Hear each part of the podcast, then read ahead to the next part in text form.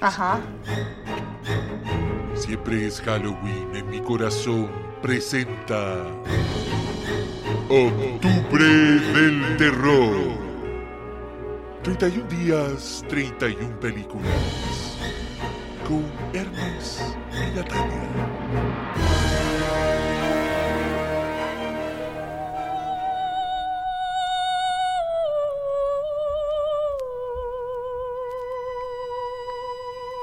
Día 19 de octubre del terror. Nos pusimos melancólicos. Se nubló. Ganas de salir a caminar. Paliducho. Abrigo puesto. No, pues en camisa. En camisa. En mangas de camisa. Con el pelo al viento. Esta es una película muy especial. Que el día de ayer lo anunciamos como una película que tú hace mucho tiempo querías ver. Sí. Estamos hablando de la película My name is Martin. I'm 84 years old. People think I'm crazy when I tell them how old I am. I'd like to be normal. I just have a sickness. The only way I can survive is by drinking blood.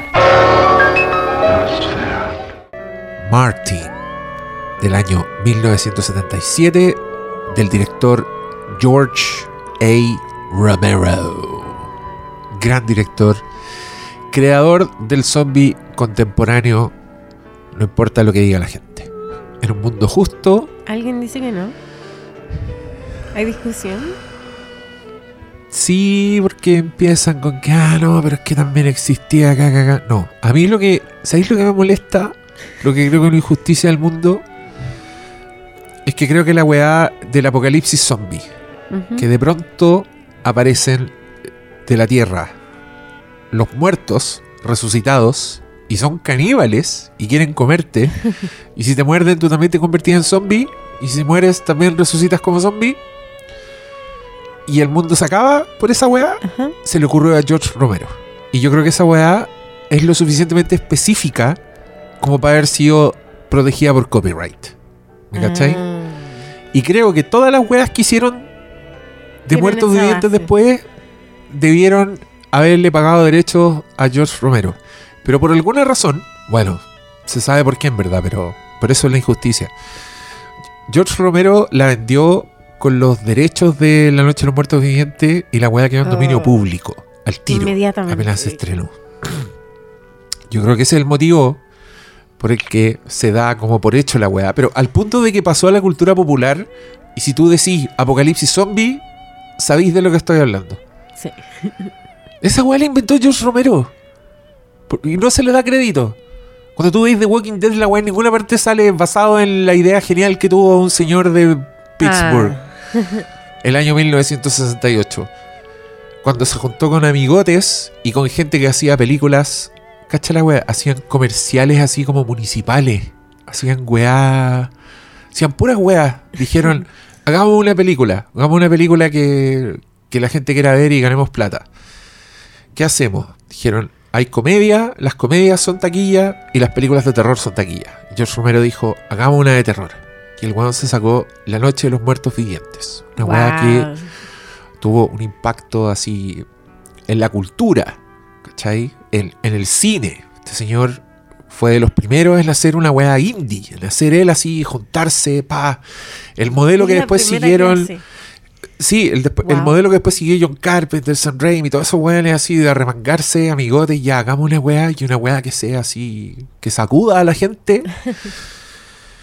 ya, eso lo hizo este caballero. Muy artesanal, muy autodidacta, muy de, de, de aprender haciendo.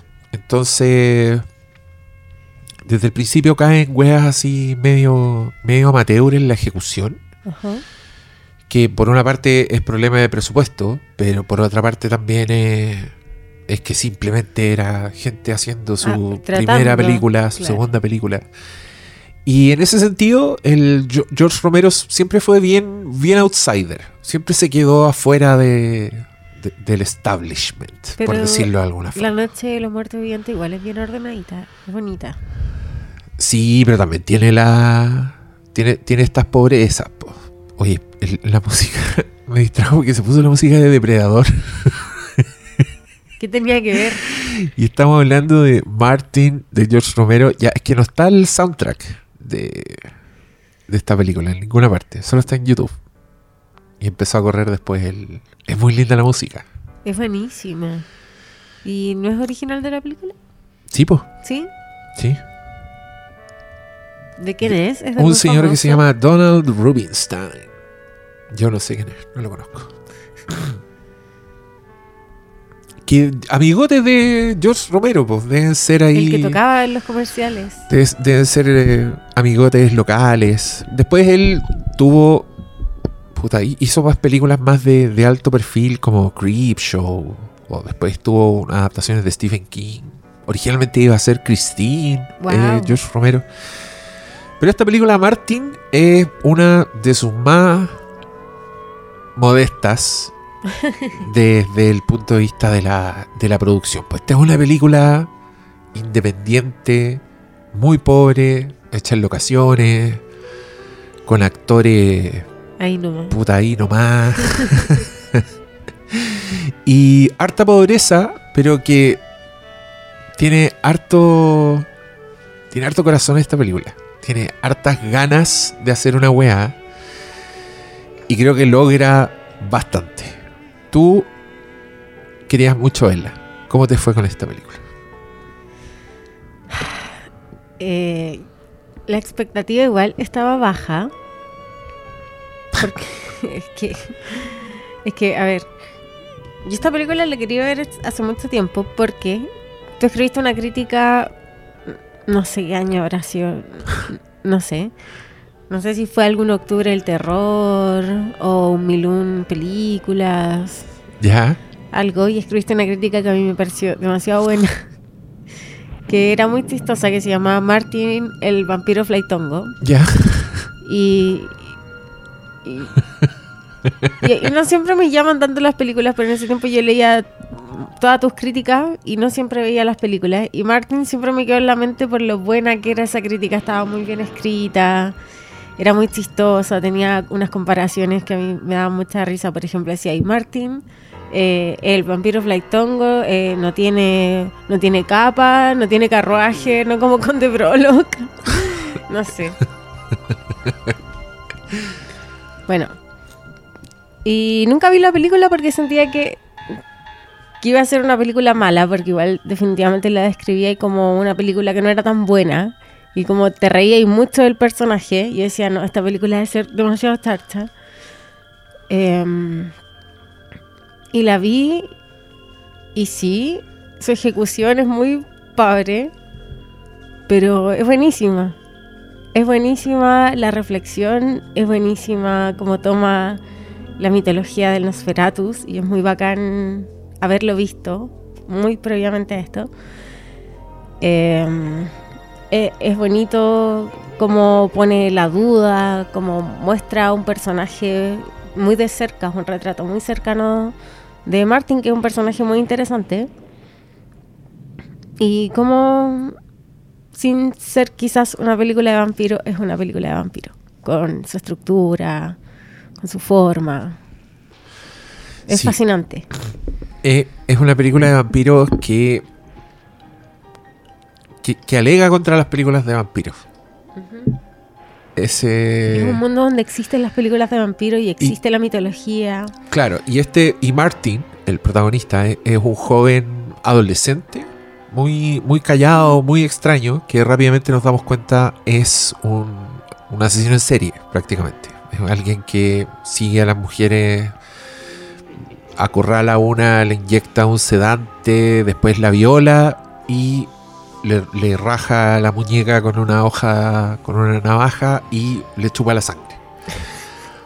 Y después Ya. deja escenificado como que un suicidio y se va. Espérate, es que esta descripción es correcta, pero tu crítica decía, Martin es tan loser que tiene que drogar a las mujeres. Y yo me imaginaba que era una película como en otro tono. Igual de mi mente había otra película. Ya, pero es que eso es un Parte- poco el define el personaje, personaje, porque el personaje está muy enojado porque él no puede ejercer la voluntad De los vampiros. de lo, claro, no puede, no puede cambiar la voluntad de las mujeres, no puede hacer que las mujeres hagan lo que él quiera. Y es, es como la, el- puta, la base de un, Es la la definición de un, vampiro. no, pero claro, es la gracia del vampiro, pero es la definición de un violador, como el sentir Claro. que esto es una injusticia. Exacto. Bueno, él es un vampiro que en la primera escena tiene ah, comete como este asesinato que, que es bien es bien perturbador además porque la película en su pobreza, en su estar filmada creo que en 16 milímetros, entonces se ve paliducha la weá artesanal, es muy real, entonces la, la parte de los crímenes igual, igual son chocantes en un nivel distinto, Sí. así como... ugh. Y, y esta es una película que está bien editada, que tiene... Es muy consciente de, su edición. Entonces, ritmo, sí. Entonces, claro, cuando te, te, sus- te suspende el plano, cuando te, deja, te hace ver una weá, igual hay como cierto oficio en ello, cierta intención. Y, es una trama bien demente, porque es este señor que llega a vivir a la casa de un viejo, el Kentucky Fried Chicken, que es un señor que anda de blanco, igual que el mono de Kentucky Fried Chicken, que se presenta como su primo, pero que es un, un señor más viejo, y que después lo mete a su casa y le dice, tú eres Nosferatu, tú eres un vampiro, y yo me voy a encargar de salvar tu alma y destruirte. Y ahora vas a vivir conmigo. Todo esto en un registro actoral así bien, bien amateur. Entonces, tú- a modo de advertencia, tú- estas escenas Sí. le pueden parecer eh, desconcertantes. Pero Pero en el fondo son si te, caes, si te con la película, recompensa. Porque creo que Sí. empiezan a pasar weas bien, bien dementes. Y como que ya las ganas de saber para dónde va esta weá y, y qué está pasando realmente. Porque uno fácilmente podía estar pensando: ¿este weón ¿de verdad es un vampiro o simplemente un delirio que comparte con este otro viejo que está convencido de que en, en la familia hay Nosferatus y los familiares cercanos se tienen que hacer cargo de parar este mal? Y que como un Van tienen- Helsing. eh, claro, él es un Van Helsing, se comporta como tal y es Tiene absolutamente acento. creyente. Sí, y tiene acento de Van Helsing. Exactamente. Eh, y él está muy convencido de que Martin es un vampiro, que es Nosferatu y que es el que queda de los hijos, no sé, que tiene un- una casta vampírica. Pero en contraste es un, un pobre cabro. O sea, que, que- Claro. o sea, es un, es un pelele, no sé, un Y- niño un niño raro de Tim Burton. Sí, y después de toda esta este discurso y esta esta advertencia, el viejo se lo lleva a trabajar como en un almacén, como repartidor, Sí, y lo manda a las casas de, de la gente. de la gente, incluyendo mujeres que él mira con deseo y que tú sabes, puta la weá. Pero el viejo le hizo decir no a ninguna del pueblo. Entonces él tiene que ir a buscar una, su próxima víctima. A otros barrios. Y es muy raro porque hay mucho caminar de Martin por la calle, pues, con las manos en los bolsillos. Claro, y todo esto en una, en una ciudad que, puta, igual se ve deprimente la weá, se ve... Por ahí eh, leí una weá donde lo comparaban con las ciudades con plagas de Nosferatu y lo encontré hermoso, porque sí, Sí. se ve así, se ve como una ciudad ya, que hablamos de esas películas en el ciclo, entonces esto, este flujo vampírico ha sido muy interesante. Oye, Phil igual lo comparaba como con esa decadencia de la de Mean Street, como otras películas setenteras también. Sí, la compara también con Fiebre de Sábado por la Noche, que Sí, también es una película de un de weón- persona caminando. De persona caminando por la ciudad, Desesperanzado. buscándose a sí mismo en un mundo moralmente deplorable. Taxi Que Drive. una forma de definir a Martin. Sí, está muy cerca. Yo no he visto Main, Mean Street, pero he visto Taxi Driver. Igual anda por ahí. Sí, Transita por esos lados. Pero el personaje es muy fascinante. Ya sé que la película tú la quieras ver todo el rato. Y quieras seguirlo porque primero es muy curioso la forma en que, en que es vampiro. Porque él no, no tiene colmillos. A ver, no hemos dicho que aquí está fuera toda la magia de los vampiros. Con Martin no funciona el ajo, no funcionan las cruces, eh, el sol no le hace nada. Y, es bonita igual la reflexión, si es que es de parte del director, que me imagino que sí. Eh, es como, ¿cómo sería poner un, un vampiro en la vida real sin toda esta magia? Pues, ¿cómo se Claro. comportaría? ¿Quién sería realmente? Alguien que tiene que tomar sangre. Claro, alguien que tiene que tomar sangre, pero que es un impulso, más no es una necesidad al parecer, porque nu- nunca muestra signo de debilitamiento si es que no la consume y además puede consumir otras cosas. Por lo que explica Martin, Toma es cíclico. Claro, Porque hay un momento en que este personaje, que está súper solo y que no habla con nadie, empieza a llamar por teléfono a un programa de radio. Y el programa de radio, que es un programa nocturno, le cuenta sus problemas. Y el, el otro, el, el rumpi de la weá, está como fascinado y le dice, ah, te, te llamaremos el conde. Porque hay Sí. mucho. Hay mucho pasarse por la raja el lore de vampiro tradicional. Porque se, se ríen Sí. de, de las palabras de Nosferatu. Entonces este lo, lo llaman irónicamente el conde y le preguntan.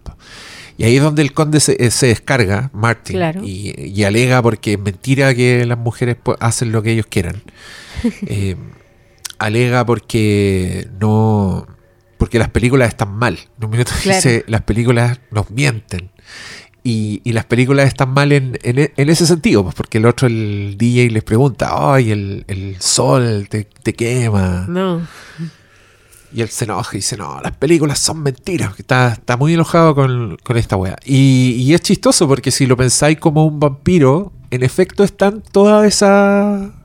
Las ausencias que, que yo puse en la crítica. No tiene carruaje. Claro.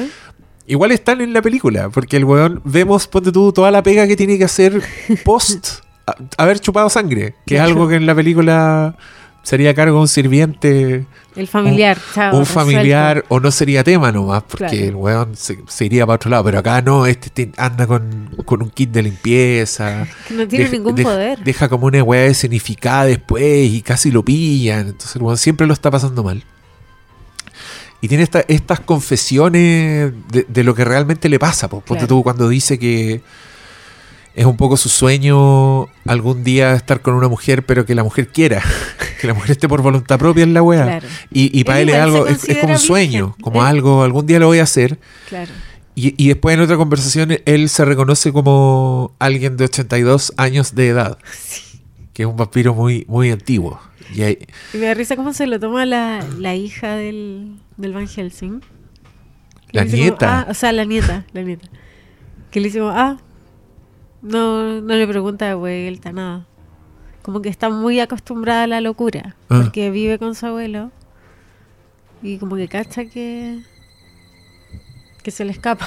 sí, pues ella en ningún minuto entra en, en la fantasía, encuentra que, que el abuelo está loco, cuando Martin parece compartir el, la, la fantasía, ella se enoja, como que le dice, te estáis dejando manipular.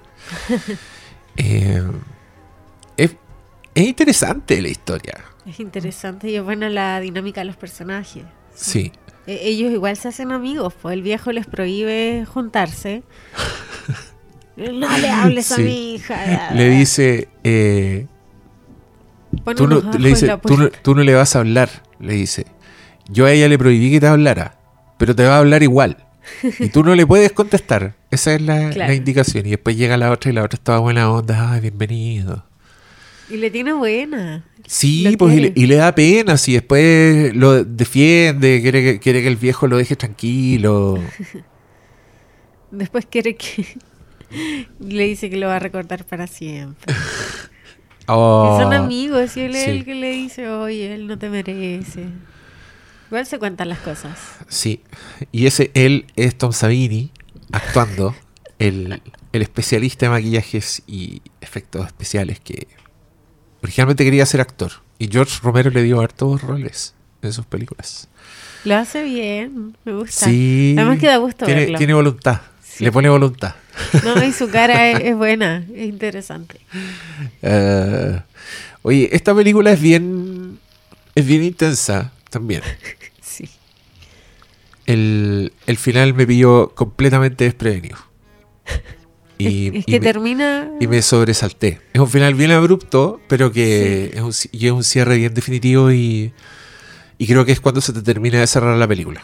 A mí, en ese momento yo dije, ya, esta weá es buena, es indiscutiblemente buena. Sí.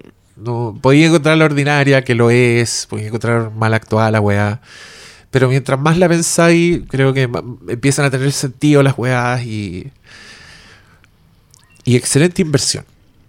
Sí, sí, es una gran película. ¿Y hablamos del final? Ya, hablemos del final. Spoilers de Martin. A partir de ahora ya.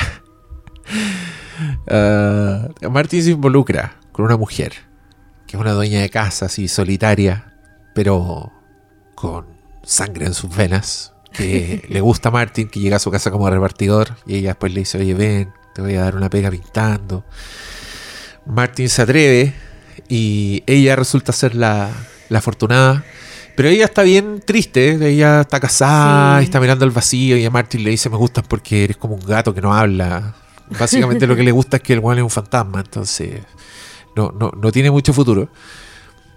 Y Martin, que eh, lo hemos visto cometer más crímenes, incluyendo una secuencia bien intensa en la película, que es un ataque de Martin a una víctima en particular fuera del pueblo, porque Sí. ese era el trato que tenía con el, Con con el abuelo Van Helsing, con el primo Van Helsing, que ahora entendemos es su primo porque Martin en verdad tiene 82 años y no es un adolescente primo Claro, de un señor, de un de un octogenario.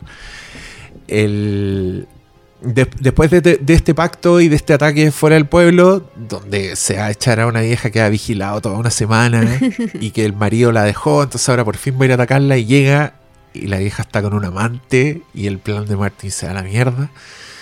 Buena la secuencia.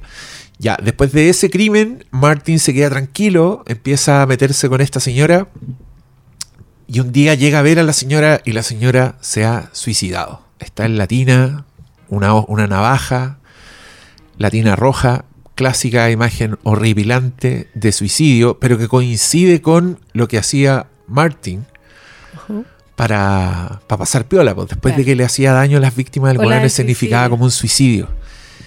Y, y abruptamente Martin despierta con una estaca en el pecho porque el viejo lo está matando como Van Helsing mataría a un vampiro. Se llena de sangre y el viejo le grita, te dije que en el pueblo no, malinterpretando el suicidio de la mujer con un crimen de Martin Y Martin, respetuoso de las reglas. y Martin muere injustamente En vano. como un vampiro, pero desangrándose bien como un ser humano en cámara Es que.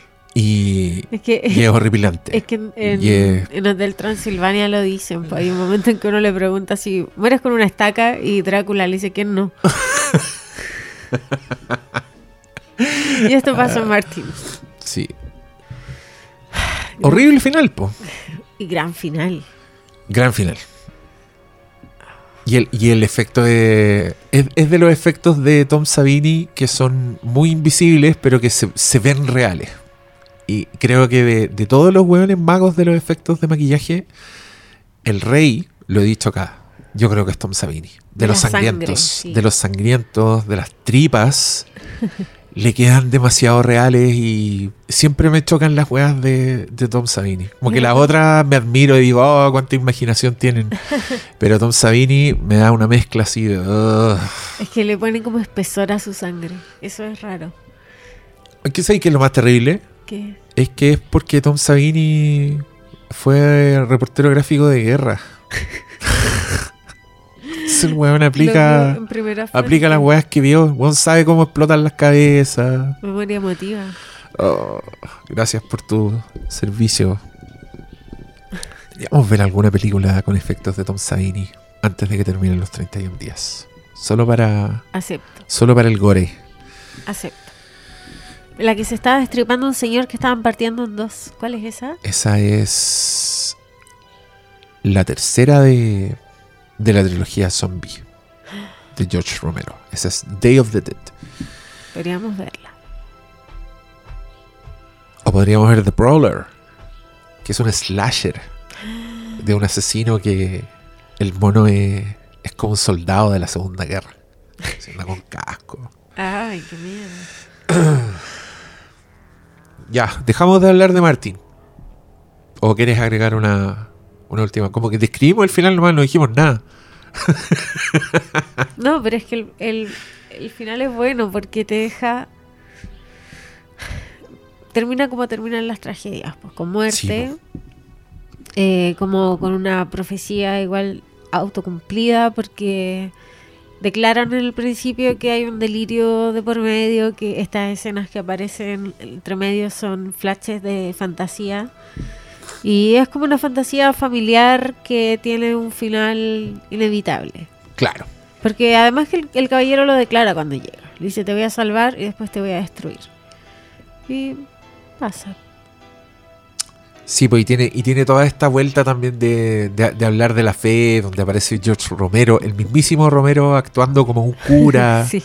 que es un cura que no cree en, en weá, y es chistoso porque el Van Helsing está ahí todo.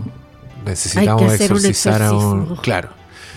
Y el cura está ahí con una, una voluntad de mierda. Como diciendo, como "Oye, de- ¿vieron el exorcista? De- ah, el, el primero, pues el que no los pesca, que es George Sí. Romero. Y después llega otro exorcista que es el que está ahí, está como leyendo un panfleto. Sí, está Y, chato. y Martin está, está, está más que cha- está más chato que el cura. Claro, y esos son los momentos que me da risa porque igual está, está desmitificando un poco estas weas que vemos en el terror. Siempre, claro, ¿cachai? le muestran la cruz y... ¡ah! Claro, pero acá, acá como que No. está, está, está haciendo charcha la wea. Y lo pobre de la película aporta Claro. a esta lectura de, de la weá que están haciendo. po. Acá, acá veis que un señor con pinta de Van Helsing haciendo una cruz con dos velas es ridículo y, y es estúpido y no tiene nada que ver con lo que está, con lo que le está pasando a ese otro weón que tiene unas pulsiones de Jeffrey Dahmer. po. Y, me, y, y ¿sabéis por qué no me gusta el final? Porque encuentro que Martin igual se regocija un poco en negarte la, la iconografía del vampiro. Claro. ¿Cachai? Como en decirte, no, Eh, no hay funciona. colmillos, claro. eh, No, al, al- a un weón, le, a un weón le, le- le chupa la sangre y le clava un palo en, Sí. en el un pecho palo de, y, de y, escoba. y el- y después le chupa el hoyo. Y, y toda esa weá que te negaron, que se rieron cuando él, él se disfraza de vampiro para asustar al se viejo. burla de la capa, se burla de los colmillos. aparece con colmillos plásticos para huellar al viejo, como para decirle, mira, porque está todo el rato diciéndole, "Ah, tú te Tu creí puras bullshit, weá, claro. Te negaron toda esa iconografía hasta el estacazo en el pecho que es ultra sangriento. es real la weá también. Y tiene ese efecto de Tom Savini porque Tom Savini era muy bueno para cuando alguien había que clavarle una weá. Lo que Tom Savini hacía era que le, le pone un torso falso y deja la cabeza real porque Tom Savini cree que de verdad veáis cómo la weá se clava en el torso de alguien y tú veis cómo se hunde de manera Oh. antinatural. Ya, acá hace lo mismo, hace como una perspectiva forzada. Entonces el viejo de verdad está clavando una estaca ¡pah! y el Martin está al medio salpicándose. ¡oh! Y justo ahora que me estaba portando bien. Y es la explosión también de la, de la tensión de esos dos personajes, pues de Martin Sí. que ha estado weando al viejo, que ha estado como no creyendo en su mierda. Y el viejo que y no acá, en efecto, claro, no tenéis que creer en una estaca. Porque como dijo Hotel Transilvania, ¿a ¿Quién quién no? no? lo mata? Ríete de la estaca ahora, pues. Eso le decía. A ver, como te comía ahí el ajo, ríete ahora de la estaca, pues. ¿Cómo agarraba ahí la cruz? ¿Quién es Van Helsing? Al final. Ah, excelente película. Sí. Valió la pena la espera de todos estos años, porque encuentro que es mucho más valiosa habiendo visto Nosferatu, teniendo más nociones de Drácula, del universo vampírico. Está muy buena este aporte. Ya, excelente. Nos vemos entonces eh, mañana con otra película. La pista que daremos ahora es que no se puede creer el nivel de bodrio de la película que vamos a comentar mañana. Una película que puede ver recién estrenada en su streaming que usted paga todos los meses. Nos vemos mañana con otro día de octubre del terror. Adiós. Hasta mañana.